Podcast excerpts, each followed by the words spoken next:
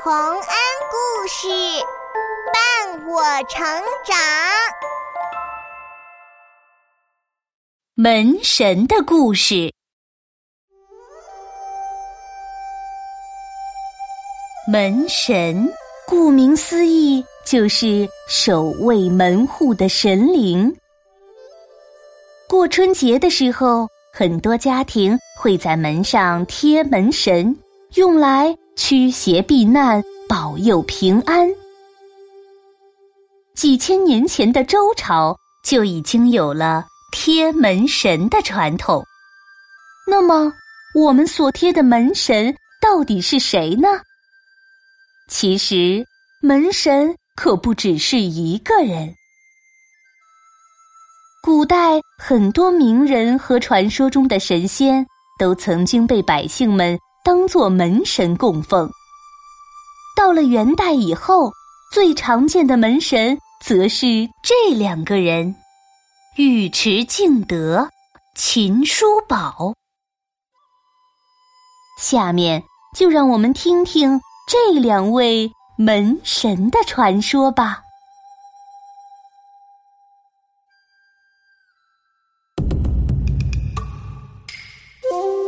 唐朝有个很厉害的皇帝，唐太宗李世民。生朝！吾皇万岁！万万岁！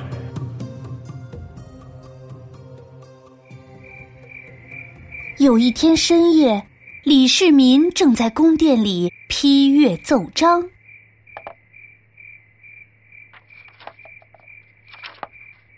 突然，有一个人冲进来，跪在李世民面前，求陛下救命！啊，你是谁？外面的侍卫怎么没拦住你？还有，你头上怎么长着鹿角？呃呃呃，陛下，这不是鹿角，是龙角。我是泾河的龙王。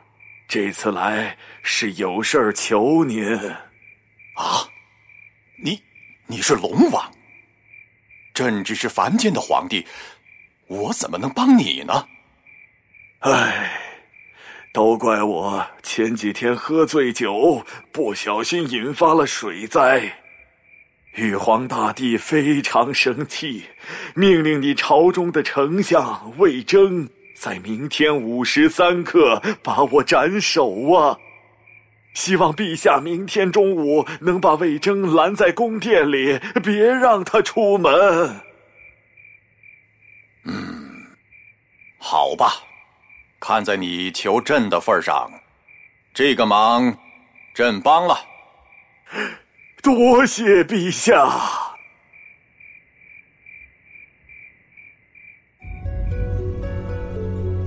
第二天，李世民果然按照约定，把丞相魏征召入宫中，名义是陪自己下棋。他们下了一盘又一盘，突然魏征打了个哈欠，趴在棋盘上睡着了。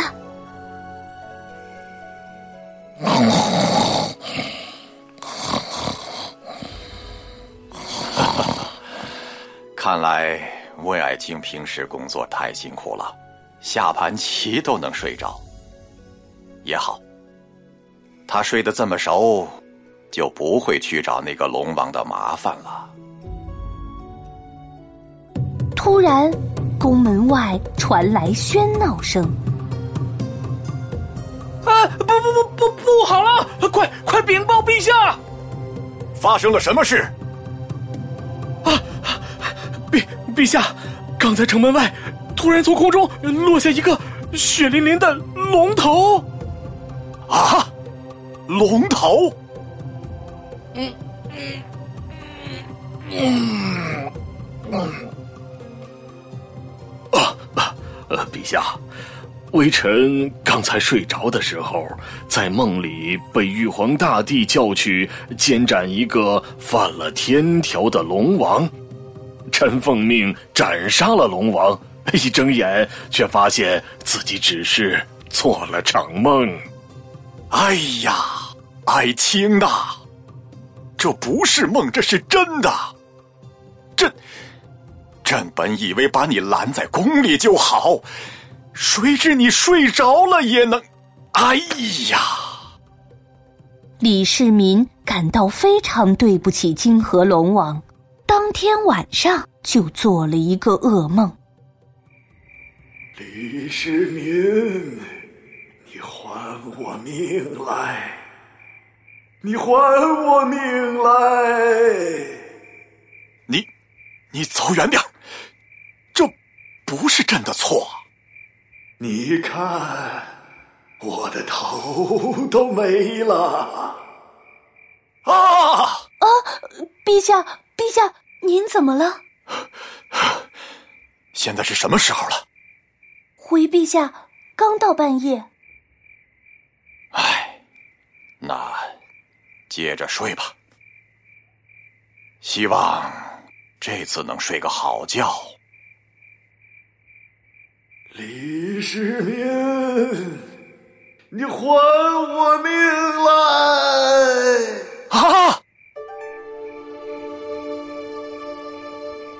同样的事情又发生了好几次。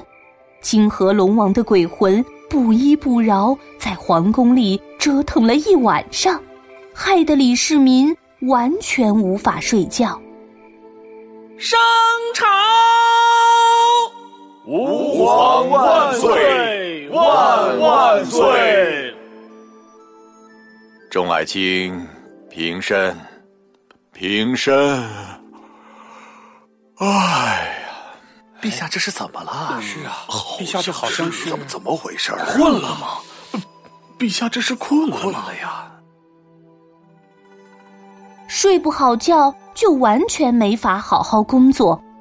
李世民郁闷极了，他干脆把金河龙王的鬼魂大闹皇宫的事情对大臣们讲了出来，希望他们给出个主意。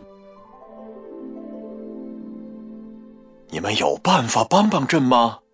这这呃，哎呀这可怎么办呢？怎么办？怎么帮啊？这这，其他人都没有主意，但是有两员大将站了出来，一个叫尉迟敬德，一个叫秦叔宝。陛下，我晚上去帮你守门。陛下。我晚上去帮你守门，我肯定让那龙王不敢进皇宫一步，我肯定让那龙王不敢进皇宫半步。嗯，我先说的，我比你厉害，我？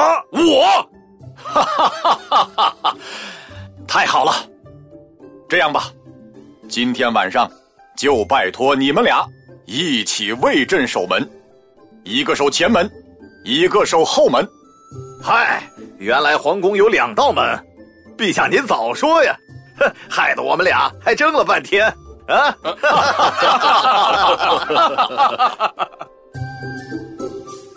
当夜，泾河龙王的鬼魂又血淋淋的拎着脑袋来找李世民索命。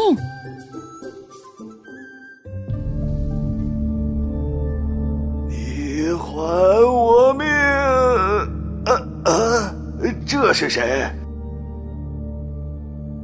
走到宫殿前门，泾河龙王发现大将秦叔宝正拿着一百二十斤重的熟铜双锤站在门前，威风凛凛，像是天神一样。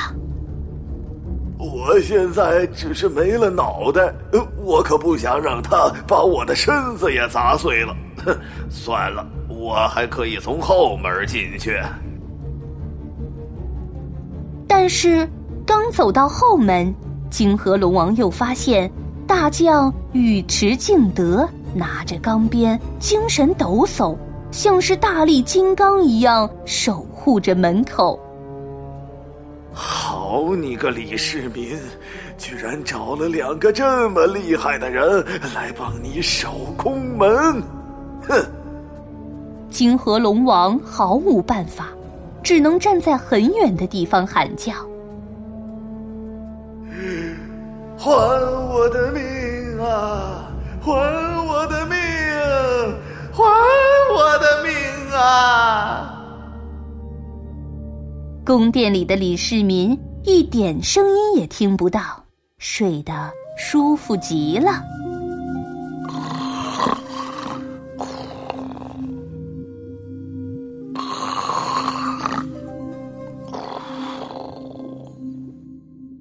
是，尉迟敬德和秦叔宝每天都来给李世民守夜，但是这两位将军也需要睡觉啊，不能让他们整个晚上都没有休息的时候。于是李世民想到了一个好办法，就是让画师把两位将军的相貌画下来，分别贴在前门和后门。这一样能防住泾河龙王来捣乱。哦，把我画的帅一点儿，把我画的温柔一点儿。那可不行，越凶越好。太温柔啊，就吓不到妖魔鬼怪喽。这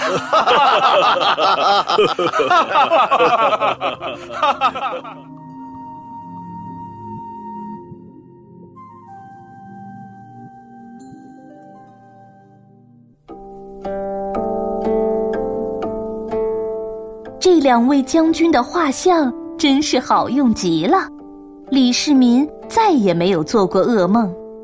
渐渐的，这件事情传到了民间，民间也逐渐开始流行用这两位将军的画像当门神，好把各种妖魔鬼怪吓走，保佑家宅平安。